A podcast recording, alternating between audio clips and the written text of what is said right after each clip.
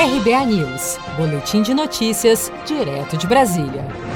Após ser aprovada em uma sessão polêmica na Câmara dos Deputados, os senadores aprovaram simbolicamente nesta quarta-feira um projeto de crédito suplementar que destina mais de 6 bilhões de reais a oito ministérios. No entanto, o Ministério da Educação perdeu 1 bilhão e 500 milhões de reais com a redistribuição.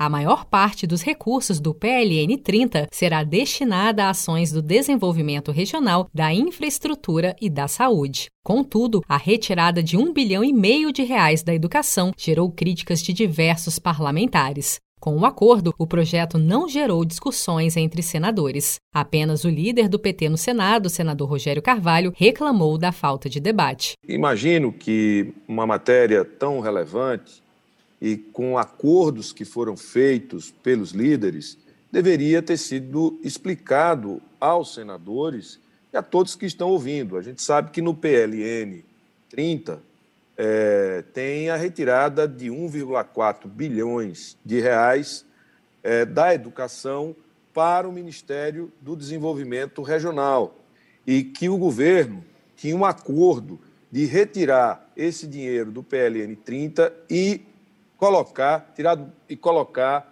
no PLN 29. Nada disso foi esclarecido e ficamos com a sensação, presidente, é, com minhas desculpas, mas a sensação de que a gente, nesta tarde, é, não conseguimos exercer de forma digna a nossa condição de representação e as nossas posições na sessão. Eu queria, com todo o respeito que eu tenho, toda a amizade que eu tenho por Vossa Excelência, é, você é meu amigo, mas eu, eu, eu me senti um tanto quanto atropelado. Diante da polêmica, o presidente do Congresso, Davi Alcolumbre, e o líder do governo no Congresso, senador Eduardo Gomes, se comprometeram na sessão da manhã desta quarta a apresentar um projeto para colocar recursos na educação. Projetos dessa natureza precisam ser votados primeiro na Comissão Mista de Orçamento, que, por falta de acordo, ainda não foi instalada neste ano. Mais um ato conjunto das mesas do Senado e da Câmara, editado em razão da pandemia de Covid-19, possibilita que propostas orçamentárias sejam analisadas diretamente no plenário.